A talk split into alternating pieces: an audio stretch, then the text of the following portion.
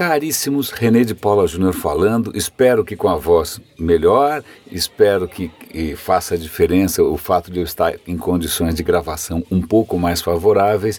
E eu tinha uma pauta que eu fui acumulando aí, mas obviamente, como naquela vinhetinha da Globo News que eu adoro, a grade subiu no telhado. Né? A minha programação subiu no telhado porque eu consegui. Algumas coisas se conectam de uma maneira tão é, gritante que não tem como eu não comentar. Ontem eu estava ouvindo um podcast que eu adoro. A, a, BBC tem vários podcasts que eu acompanho. Um deles que eu gosto muito se chama Inside Science.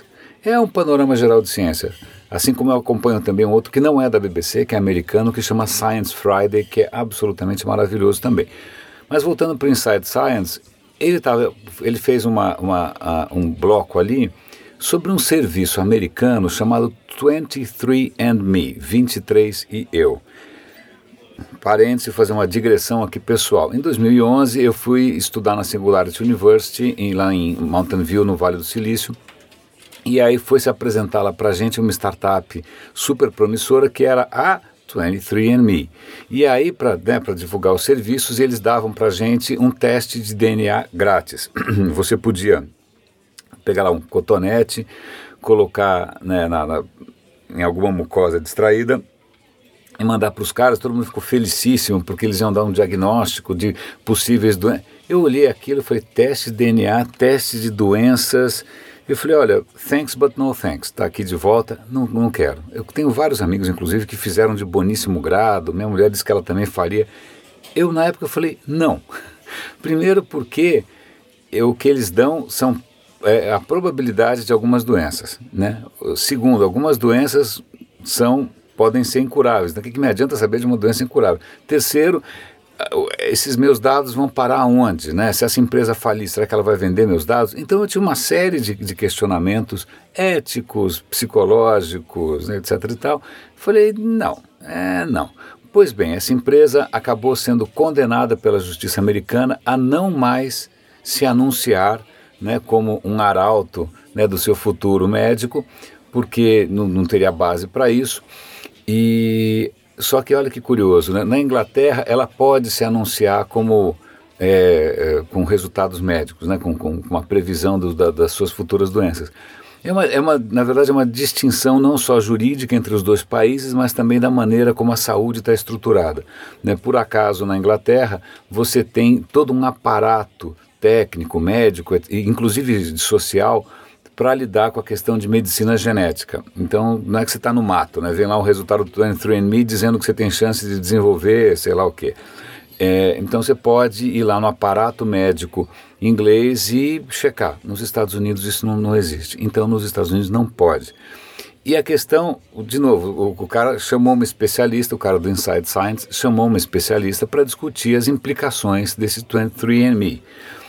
Uh, as implicações são inúmeras. Em primeiro lugar, você hoje, se vê lá, o próprio repórter, inclusive, fez o teste e dava lá altas chances de Alzheimer. Aí o médico convidado falou: desculpa, mas cara, a gente não entende bem o que é o Alzheimer. Ele não é uma coisa definida por um único gene. Né? Ele, não, né? então não tem como o cara dizer isso. Né? o médico diz: algumas do poucas doenças são causadas por um gene ou por, né, só por uma questão genética.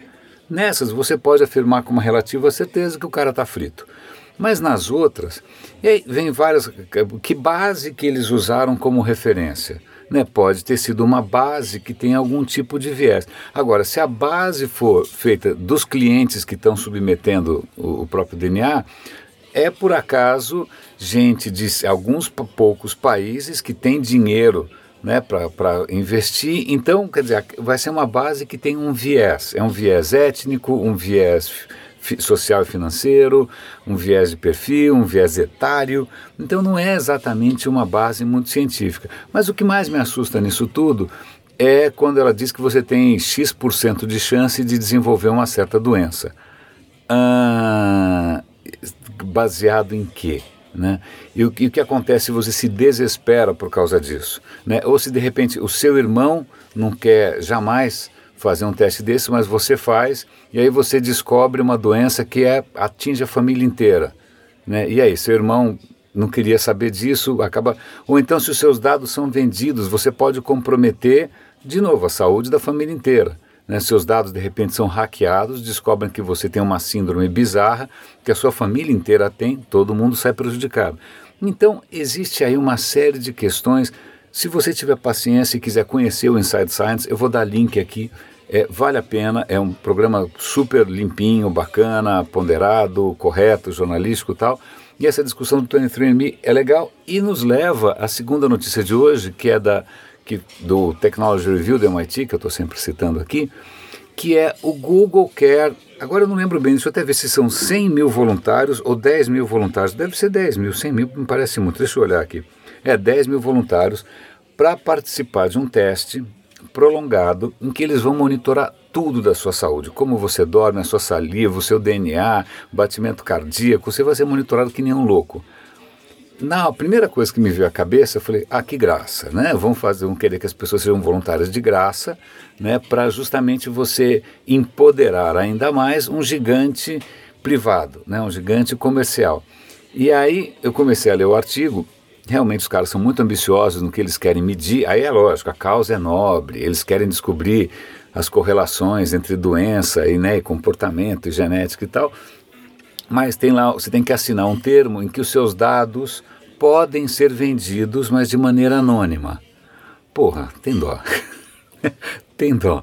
Imagina os dados de 10 mil pessoas sendo vendidos à torta e à direito. Inclusive, ontem eu tive a, honra de, de tomar um café com um velho amigo e, e, aí a gente começa a conversar e percebe que existe um business inteiro de venda de dados. Né, vendas de dados para enriquecer campanhas, é, mídia programática. É, esses dados vêm de tudo quanto é canto. Pode vir seus dados do mercado financeiro, dados da sua saúde. Então, esses seus dados, cara, são moeda de troca.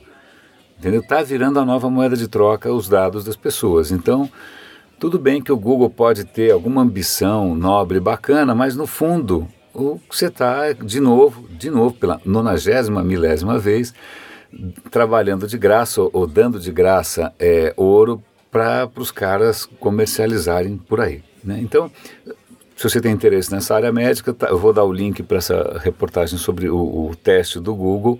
Eh, Lembrem-se que o Google recentemente fez um acordo super esquisito, muito criticado, com o Departamento de Saúde da Inglaterra. O Departamento de Saúde da Inglaterra abriu uma cacetada de informações sobre, sem consultar os pacientes, está abrindo isso para o Google. E o Google falou: não, não, não, é para ajudar vocês. Uma pinóia né? Porque de qualquer maneira, mesmo que os dados estejam anonimizados, ah, estão aqui as informações desse cara aqui, mas olha, ele não é o René, tá? Não tem nome nenhum, tal. A questão é que não é difícil cruzar dados e chegar à conclusão com uma certeza bastante expressiva de quem é quem.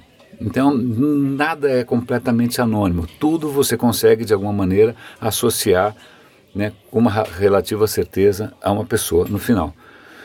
Para completar, a distopia, eu adoraria ter notícias mais legais hoje, tipo Lula foi preso, não, mas, mas na verdade hoje eu só estou com umas coisas meio distópicas para comentar. A terceira é que o Facebook anunciou ontem que eles têm lá um departamento de pesquisa avançada que está querendo criar uma interface entre você e o seu computador que dispense você digitar telinhas, né, digitar teclinhas. Não, não é só falar. A questão é que você não precisa nem falar. A questão é que você basta você pensar. Você pensa no que você quer dizer e as coisas saem escritas.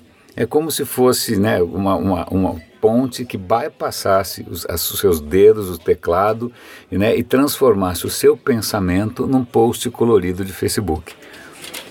Se isso não tira o seu sono ainda, então eu vou colaborar com a sua insônia. Quem disse que na hora que o Facebook colocar um sensor na sua testa, que a ideia é essa, tem uma faixa no seu braço, na sua testa, seja o que for, que ele só vai estar medindo, né, só vai estar medindo o que você quer digitar. Quem disse? Quem disse que ele só está capturando essas informações? Né, parece aquela história assim, não, pode tirar a roupa, eu vou fechar meus olhos, não vou olhar nada. Aham, uhum, sei que você não vai olhar. Sim, você vai olhar. Né? Então, que coisa absolutamente descarada e distópica, né, o Facebook está querendo agora criar interfaces diretas com o seu cérebro, sendo que você não vai ter a menor ideia de que outras informações ele está capturando. a sua reação a uma campanha, os seus desejos, né? Vai saber o que, que ele está capturando.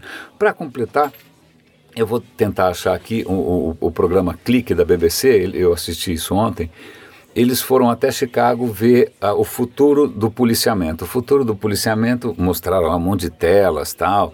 Então tem microfones espalhados pela cidade para triangular o, tiros. Tem isso, tem aquilo, câmeras tal. Mas o que é mais assustador é que eles têm modelos preditivos. Eles têm lá algoritmos que predizem onde o crime pode acontecer. Parece Minority Report, mas já está acontecendo. Pior do que isso é que esse algoritmo já cospe uma SSL, uma lista estruturada de suspeitos. Aí o repórter fala: Desculpa, deixa eu entender. Da onde você tirou essa lista? Não, isso é baseado numa combinação de fatores, o histórico policial, não sei o que lá. Juro que não tem nada a ver com raça, não importa se o cara é negro ou não é. Aham. Uhum. Então já está acontecendo, a distopia já chegou. Né? Então, se de repente você é vizinho de um lugar em que o, o computador disse, né, o algoritmo disse que vai ter crime, você vai provavelmente viver um inferno de policiamento. Né? Se por acaso você estudou na mesma escola que um bandido estudou, os caras vão achar que você né, tem todos os padrões para ser suspeito de vários crimes, isso provavelmente vai impactar a tua chance de emprego, ou seja, eles estão automatizando exponencialmente o preconceito. E pior, não tem como você depois cobrar, falar, olha, é, me explica por que, que esse cara era suspeito. Não tem, é uma caixa preta, é um algoritmo de deep learning. Como é que você leva lá para o tribunal o algoritmo fala, agora me desculpa por que, que você colocou esse cara como suspeito, esse cara foi morto num confronto policial e não precisava ter sido morto. Ah, não, veja, é que a máquina me deu o resultado. Então, cara, é absolutamente patético da minha parte ficar aqui esperneando. Eu já dei link para aquele livro e vou dar de novo, Weapons of Math Destruction, vou dar de novo. Não importa porque os algoritmos já estão atropelando a gente e vão e está superando a imaginação de autores de ficção científica, né? Que coisa insana. Caríssimos, é, eu sei que amanhã é feriado, vou ver se amanhã no feriado eu consigo dar alguma notícia um pouco mais animadora, né? Para não deixar três dias aí o radinho com esse gostinho acre na boca. Caríssimos, grande abraço, bom feriado para todos nós e espero que até amanhã.